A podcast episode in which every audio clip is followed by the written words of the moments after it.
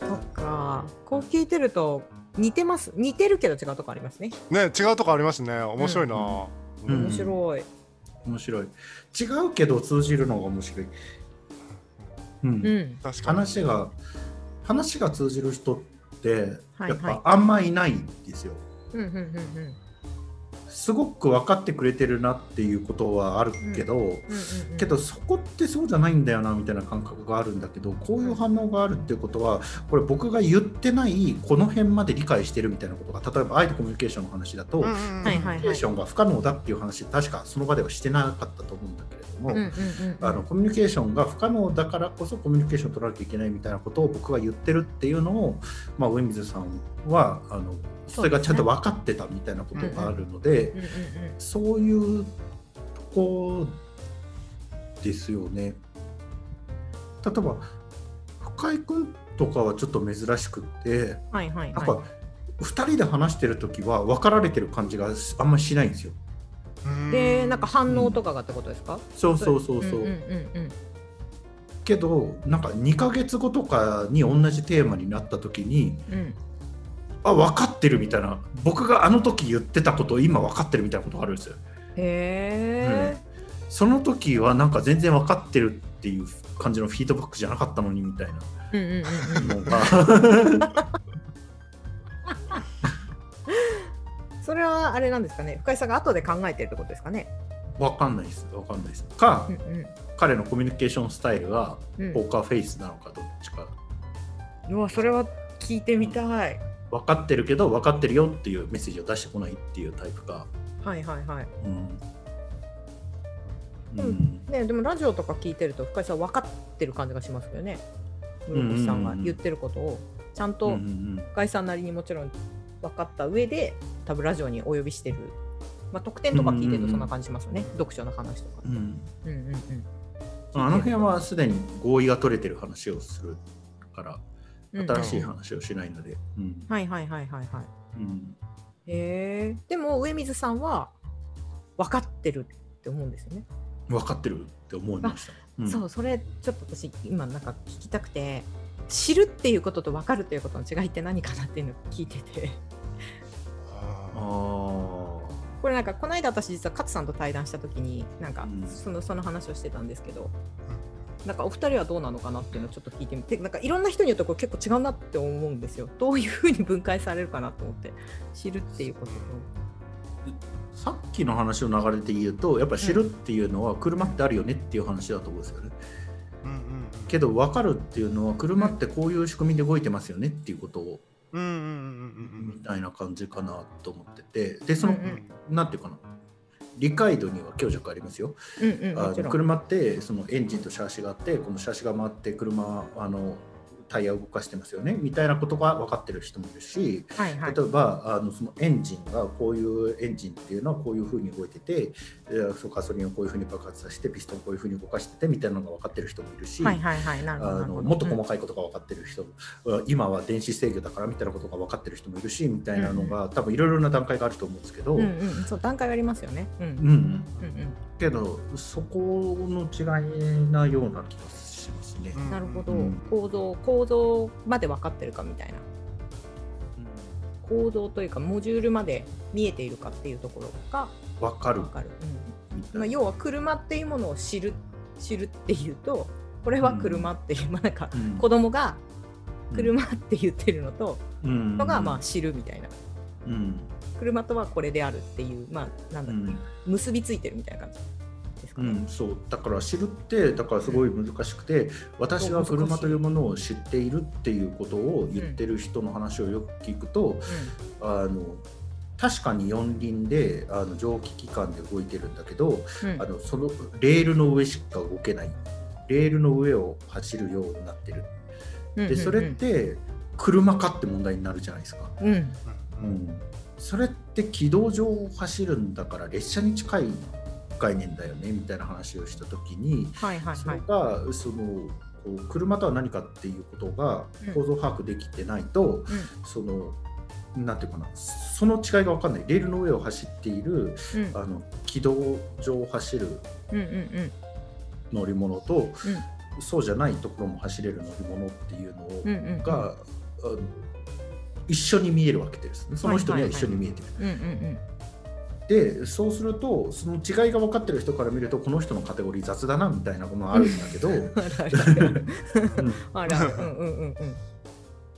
知るということはそういうことが起きがちなのかな。うん。ああなるほど、う、うん。んうんうんうん。面白いな。上水さんとかは？どうですか？今すごい言語化してもらったんで僕はじゃあちょっとこう印象で語ると あのーすハイボールを飲むかうん。ウイスキーをロックで飲むかみたいな。なんかその度数の問題な気もするんですよね。まあ、今の話を見てもちょっと通ずるんですけど、うんうんなんかその、まあ、アルコールのをどれぐらいその濃度があるかに近くてだからやっぱ濃いものの方が分かるの方で、はいはいはいはい。なまるほど。あより薄い方が汁に近くてそれはやっぱグラデーションだから何度以上が汁で何度以上が分かるかっていう線は引けないし、うんうん案件によると思うんだけど、うんうんその濃さみたいなのはより濃い方が分かるに近いかなとうんうん思いますうんうんうんうん。なるほど。そう。これね難しいなと思うんですよ。知ってるっていう人とそれ分かったっていうのってなんか似てるけど全然違うだろうなっていうのがしかも結構こうやってかなり個人差ってあるじゃないですか、うん。うんうんううんん、人によってだいぶ違うからその知ってるっていうのをどのぐらい知ってるんだろうっていつも、まあ、最近人と話したりとかしてすごい思うんですよね。まあ、その人の持ってる背景とかも知らないと分かんないんですけど。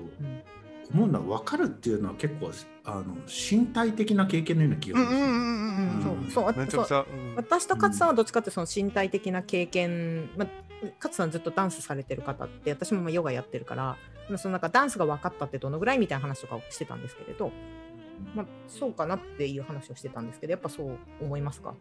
身体的な部分。うん。なんかその体を動かすことじゃなくても、うん。本当にこうなるんだみたいなことが起きるみたいな。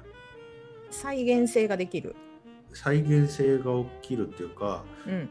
例えば、うん。あのこういう状況になると人間は怒るっていうのを例えばドラマとかあのその人人の身に起きた時とかにはいはいはいはい。こう見てて、うんうんあそうなるんだってあの知ってるわけじゃないですか。はいはいはいはい。けど我が身に起きた時もあうんやっぱりお自分も怒ったみたいなうん やっぱり自分も悲しいみたいなのとか、はいはいはいはい。うんうんうん。うんと分かったって感じになりますよね。分かるって感じにねなる。うんうんうんうん。そう。うん女の子たちが超わかるって言ってるのってねこの間 上水さんがラジオで言ったけどすげえ曖昧なことだって いう話をしてたじゃないですか。うんうんうん。うんうん。マジでインスタのあれ超可愛いよねみたいな。わかる。あれ可愛いよねみたいなのってあのなんか、うん外でセックスしてるみたいなもんだって話をしてて。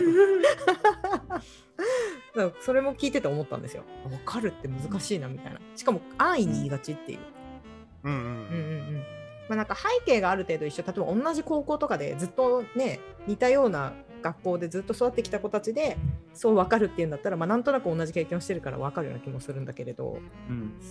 結構使いがちなんですよね。女の子うん。って女子の会話を聞いてると。うん。うん。そうですようね。ん、でこの曖昧さなんだろうってすごい思うんですよ最近。知ってる？じゃなくて分かる？みたいな、まあ、自分もやっちゃうんですけど。確かにね。うん、わかる。そう分かる。けどなんていうかなそれはなんかあれのような気がするな。あのハハブという動詞をどう訳すかみたいなことに近いかなと思ってて、ハウ、うん、ハハブハハブ、アイハブ。ブ例えばあの I る have lunch って言ったら、うんやっぱランチ食べちゃってるわけじゃないですか。はいはいはいはい。うんうんうん。えっとね、けど I have headache って言ったら頭が痛いわけで、うんうんうんこの have のニュアンスが全然違うわけですよね。とつまり、はいはい意味がの内容がの広がりが違う。うんうんうん。違う違う。うん。だから今の分かるという言葉を、わうん分かるということがどういうことかっていう話をするときと、うんそう女子高生が言ってる話では、うんたおそらく意味の広がりが全然違う。そうたそううんそうですね。うんうんうん。違う。、でうんけど意味の広がりが違うものをうん。えっ、となんていうかな。同じ単語同じ語彙を使っているからといって、うん。その同じまな板の上に乗せて、うんうんうん。えー、とそれってどういうことかっていう考えるのはうん。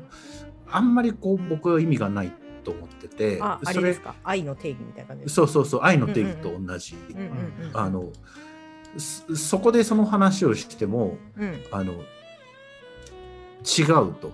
うん。あの同じ言葉を使っているから同じことを、同じテーマについて話してるようにき一見見えるけど全然僕たち今違う話してますよねみたいな。そうですね。ううんんうん、確かに同じだこれは。確かに。話になると思うんですよ。だからそう、んんん女子高生の分かる問題とうん。その今のその理解とは何かっていう話は、別ってことですね。別じゃないかなと僕は思ってますね。そう。なんか曖昧だなってすごい。まあなんかそこを全部分解するっていうことよりも、うんまあなんか割とそれこそ体験とかから出てくることも多いかなと思ったので。多分女子高生のやつはうん別にニャーでもいいんですよそれ ニャーでも分かるっていう言葉じゃなくていいんで、ううんん、だからそれにゃーみたいな。そうニャーニャーっていうそのしそのニャーの質感であなんか今通じ合ってんだなみたいなのではい十分成立するレベルのことを分かるっていう言語にしてるみたいな、うんうんうんうんうん。エモいとかと同じことですね。あうんあうんうんうん。というかまあヘロインと一緒だと思うんですよ。中毒性があるってこと？その脳の思考性を利用して多幸感を得るっていう、おお酒を飲んだりとかタバコを吸ったりとか う。んと同じことをしてる。分かるっていうことで。脳をハックして脳を気持ちよくするっていう作業をしてるから。だからそういった意味でこうあの面前でセックスしてるのに近いっていう。そうそうそうそうそう。そうそうです。なるほど。面白い、うんうんうん、そう。さすがです。これこれがあれですね二人がこうわかる。わかるです。よ これがわかるですね。まあね今聞いてるとグラデーションもすごくわかります。知識とかだったら結構グラデーションかなみたいな。哲学わかるって言ったらねそれこそ。ね難しいですよね。なんか何をもって分かるって言ってんだみたいになるからね。すごい難しいよね。うんうんうんとかなのかなってちょっと思ってもう二人はどうやって考えてるのかなってちょっと思ったんですよね今、うん。僕なんかはよくわあどうぞ。あどうぞどうぞすみません。あ瞬発的にうん。分かるっていうそれこそ今みたいな場面で言うことはあっても、うんうん。日常的に分かるってことを使ってないかもしれないです。分かってないって思ってる。あー。なるほど。うんうんうんうん。うん。ぼ僕も近いと思います。よく何もわからなくなります 何もわからないに帰着するんですね。うん。何もわからなくなってきますねでもなんかムロさんの個人ラジオ聞いてるとそんな感じがする。よくわからなくなってる。そういやうんそうなんか最終的になんかすごくいろんなテーマで話してたのに、うん。僕はよくわからないですみたいな感じのこう雰囲気で終わってることが ある気がする。喋って。わからなくなってるからです、わからなくなるんですね、うん こんなに構造把握してるのにと思ったんですよね。うん。分解した結果その全体のものはわかあの見え見える？見えるのかこれ。見えうん、見えるというかあのなんて言うんですかね。うん。こう荒野っていう言葉あの荒れ地荒れのですあー晴れる荒れる。あれのに間延び出るっていうのがやっぱ結構大きいモチーフの中でとして僕の中にあってあうん。の、イエスもブッダもあのあれのに出ていくんですよね。はいはいはいはい。うん。なぜあれのに出ていくかっていうと、うんうんうん。わかっ彼らは悟った後にそういう目に遭うんですよ。はいはいはい。あのその後に苦しむんですよね。うんうんうん。でなぜ苦しむかっていうと、うん。あの分かったことをどうやって人に伝えようかなっていう話になっていくんですよ。ああねでなんか記載されてますよねそういうことって。でどうやって伝えようかなって言った時にいろいろな誘惑を経てうん。であの、まあ、帰ってくるわけなんですけど、はいはい。その荒野に出るっていうのがまあ、僕が皆さんにおすすめして誰も読んでないあのウェブ漫画で「大海種」っていうウェブ漫画があるんですけど大会種体内の体あの母体の体に、あの世界の界に主って書いて大海種っていう漫画があるんですけどあのその漫画でも荒野っていうのはすごいあの重要なモチーフとして使われていてうん。でどういうことかっていうとうん。あのむき出しの世界に出ていくっていうことなんですよ。つまりあのこれ例えば実存主義の機種であるジャンポール・サルトルが「あのオート」っていう小説で書いてるんですけどその「うんオート」っていう小説の中で、マロニエの木の根っこを見てあの吐いちゃうっていうシーンがあるんですよね。はあで、うんそれはマロニエの木の根っこを見ている時に、うん世界がむき出しになっていることに気がつくわけですよ。意味がないことに気がつくんですよ。はいはいはいはいはいうん世界にはつまり僕たちって世界を見てないんですよ意味を見てるんですよね。うん象徴の連なりをうんうん意味のなんて水準において読み解いてうんその意味の世界の中で生きてるんですよ。うんうんけど世界そのものっていうのは意味を剥奪されてるんですよ。うんうんうんうんうんなん世界そのものなんですよ。むき出しの世界ですよね。うんうんでだから何もないんですよ。うんはいはいはいその何もない世界そのものの中にうん。僕たちって突然出ていっちゃう時があるじゃないですか。うんうんうん。あちゃーみたいな。またここに来たみたいなことになるわけですよね。でそうなるとうん。分からなくなります。あー。むずっ。またここにって感じですよね。だからブッダやイエスが帰ってこれたのは、うん。あの多分彼らが何かを悟ったからだと思うんですけど、うんうんうん。僕悟ってないんでうん。一そのものの世界に出ていった時にうん。分からないってなりますね。なるほど。分からないってなるからこう意味の世界に帰っていって意味の世界に帰ってくると意味は分かるんですよ。うんうんうんうんうん意味は分かる。うん。けど意味は分かるけど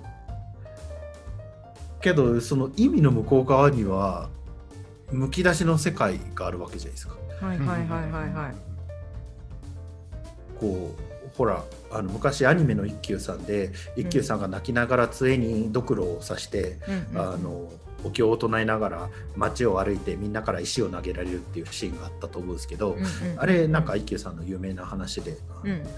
僕たちって死んでるっていうあの仏教の用語では白骨感っていううん言い方をするんですけど、うんうん。はい、白いあの骨の観念、うんうんうん白骨感、うん。白骨感っていうのはどういうことかっていうと仏教では三眼っていう見方があって、はいはい。け毛眼っていうのと空眼っていうのがあるんですようんうんね。うん。で毛眼っていうのはさっきの僕の説明で言うと意味の世界。はいはいはい。仮のうん仮の見方。うん毛眼、で空眼っていうのはむき出しの世界。を見まあ僕の理解ではあのうん。これ多分あの仏教的にかなり複雑な思想だと思うんで、あのなんていうかなちゃんと勉強するか専門家に聞いてほしいんですけど僕のうん。あの粗い理解では、まあはいはいそんな感じ。うん。けど中眼っていうのはその意味の世界とそのむき出しの世界っていうのをこう重ね合わせて見るってうんいううん。見方、うんうんで白骨感っていうのは僕たちは生きているんだけど同時に死んでいるっていうふうに見るっていう、はいそれから重ね合わせの状態なんです、うんうんうん我々は生きているからこそ死なねばならない。生きているということは死をそこに内包しちゃってるっていう話、だと思うんですけど、うん。そうするとこの意味の世界っていうのを見ている時に向こう側にむき出しの世界があるっていう風になるわけじゃないですか。はいはいはい。うん。で意味の意味の世界だったら意味の世界っていうことがなんとなくわかる、みんなの言ってることを注意すれば、今はわからないけどあいずれわかるかもしれないっていう気持ちになると。うんうんうん。けどその向こうにあるむき出しの世界があると考えた時にうん。どうなってんだこれって思うことが多いっていう話ですよね。そうなると分からなくなるんですよ。うんうーんすごい世界観意味のその先意味の向こう側うん、うんほ骨じゃんみたいな。いず だからいずれ死ぬ人なんかもう明らかに助からない人に一生懸命人工呼吸してみるみたいなことですよね。うんうんうんうんうんうんうんこの人はもう死ぬと、うん。いずれ死ぬと。うん。けどこの人に生き残ってほしいという自分をコントロールできないからこの人に人工呼吸をすることを止めることができないはいはいはいはいはい。うんうん。それが分かっても僕がこの人に死んでほしくないという気持ちは変えられないしうん。この人にこう人工呼吸をしているという現実も変えられないしはいはい。あのこの人が死ぬという死ぬだろうということも変えられない。うんうん。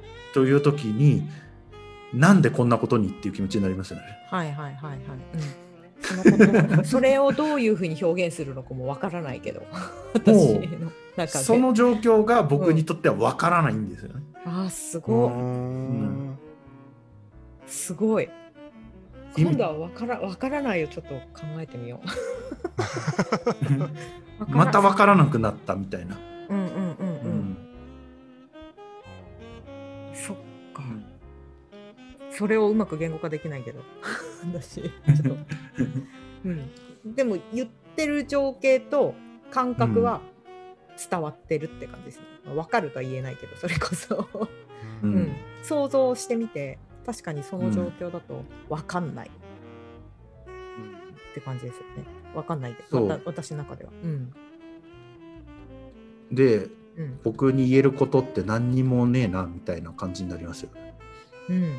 なんかうん。ね、ラジオを聞いてるとそういう感じの終わり方多いですね、結局僕は何も言えないみたいな まあそういう言い方はしてないけど、うん、何にも言わずに終わりましたみたいな感かうん。感じになりますよね。そうそうそうそう、うん。いやでもそれはでもありますよね。わかるよそれはすごく、うん。うん、なんかすごくここまでこんなにいろんなことをお話ししてるけれどえそれでなんか分からなくなっちゃったんだっていうところが結構あって室越さんの中では。うん。うんうんうん、だからそれもちょっと興味あったんですよね。分からないか。うんわからないよここまで。考えたことなかったから、うん。あります？上水さんあります？わからない。僕はなんかうん。常々分かったふりをしちゃうんで、うんうんうんうんうん。こんな感じかなっていうなんか置いちゃうんですよ一旦、うんうんうんうん理理解した風のなんか自分の中に納得がいくところを置いちゃうんだけどそれは自分が納得するポイントであってうん。うん別に本当に総括は知らない分かんないよねって常に思ってるって意味で分かってないなっていつも思ってる。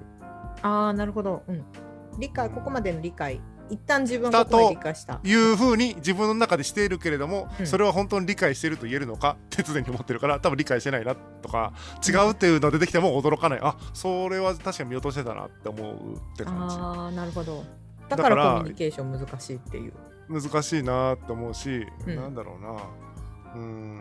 自分が一旦納得してる範囲で言葉にするから、そのそれに対して何言われても大丈夫なんですけどはいはいはいなるほど。なんていうのかな、でも自分自身が別に分かってるってそもそも思ってないっていう感じ。わか自分今の自分の中で分かっていると置いているところを話していますみたいな感じの話し方なんですよ全てが。だから全然違う意見ウェルカムだし違う視点ウェルカムなんだけどんかそれが一番辛いのはあなたは分かったように話すみたいなことで怒られるのが辛いああそれはあつらい。それは辛いですね。うん。なんかまあ自分が分かっている分かっていると言っていいのかな？なんか自分が納得している範囲のことを言っているから違うんだったら違うで OK と思ってるけど、うん。ーなんか、うんうん分かった人みたいに分かっているつもりになっている人みたいに思われるとやりづらいなってのはある。ああなるほど。そう考えるとやっぱコミュニケーションって難しいですよね。だから愛が必要なんだっていうところになりますよね、うん。それこそあでも。何も分かってないけど喋ってますっていう前提をなんか毎回いや何も分かってないんだけどねって言いながら喋ったらもう話がすごく長くなっちゃうから 一応そこカッコにして喋ってる。うん、で。も上水さんの感覚は私も近いかなって今思いました、うん、自分の中でのその自分の中で一応ここまでねっていうところで例えば今の室越さんの話とかを聞いてきてなるほどみたいな感じで広がってまだ私の中で今の会話全然咀嚼できてないけどまずちょっと一旦置いといて後からもう一回見直すみたいなことはやるんですけど、うん。難しい難しい難しい。ムロさんの難しかったですね。ちょっと僕はちょっと理解できてないかもと思った。なんか自分の中のイメージはあったけど、うん。それが理解しているってことなのかちょっと分かんなかったんであまりコメントを入れなかったです。分かったようにできなかった。分かったような気がしたけどうん分かってないような気もするみたいな、うん。うん。なんか感覚的にイメージ私も感覚的にイメージをして、うん。なんかあそういう感じなのかな？みたいな。あくまで想像の範囲ですよね。多分その読んでる本とかもう一回よねこの今やってなんだっけ？えーっとウェブ漫画のやつあ大会誌、はい大会種を読んでみよう、うん、長いですよ。ねあ今見たら。うん、あのみっちり読んで3日ぐらいかかると思うんですけど、僕はなんか僕多分ね作者僕と同い年ぐらいだと思うんですけどうん。あのかちょっと上だと思うんですけどはいはい。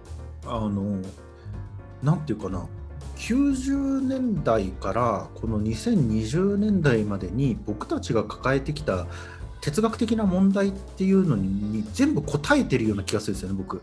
えー、すごい、物語のあの構造は少少年漫画なんですけど次々に、あの強い敵が出てきてどんどん戦うっていう話なんですけど、はいはい、あの主人公の能力が運なんですよね。うん、うわ。うん、そう。カメハメハとかじゃないんですねカメハメハとかじゃなくて運を操る能力なんですよ。えー、ううんわそれむずい。そういう能力者ってたまに出てくるけれどなんかうまく表現できてる作家さんってあんまりいないですよね。運を操るっていうの、うん、僕はもう何週も読んでるんで意味が分かったですけど1週目にはあのい意味が分からなかったです。何をやっているか。へえ、うん。運を操るって言うんですか？しかも運を操るって言いますね。運運っていうの概念がうんマナっていう、なんかその世界はあの世界がアカーシア球体っていう球体であの構成されているっていう設定になっててその球体に、あの干渉できる人とできない人がいると。はいはいはい干渉にでできるなんていうかな動物とかもいるんですけどはいはいあのとできない人たちがいると。うんでそうするとできる人たちがやってることは超能力に見えるっていうそうはいう世界なんですよね。うんで主人公はマナっていう特別なアカシア球体に干渉する能力を持っていてはいはい。そのそれをに干渉することによってあの、うんうん。運を使うっていう。だから100%勝てない敵には勝てないんですよ。けど1%でも勝つ可能性があるとその1%を自分が持ってる運の量が多ければその1%を増幅させて勝つ可能性を上げられるみたいな、うん。うん、そういう感じの。へえ。ちょっと上水さんこれ読みましょうよ。はいこれ読みます読みます。これ読んで室越さんとまたやりましょうよ、大会周辺？すいません。大会周辺。どうですか？うん。聞いてみたい。すみません。次の会議があそうですよね。始まりそうで、うん。えっとでは。どどうします？つまた今度は今度はい。大会周辺を、はい。大会周辺で、はい。はい。なんかすいません、なんか僕のせいでまとまりのない感じになっちゃっあて。いや全然。いやいや全然全然ですよ、うん。すごい楽しかった。すごい。面白かった。うん。面白かった、うん。なのでありがとうございます。お話ししましょう。はいまうん。た声かけはいさせてください、はい。ありがとうございます。ありがとうございます。はい失礼します。イ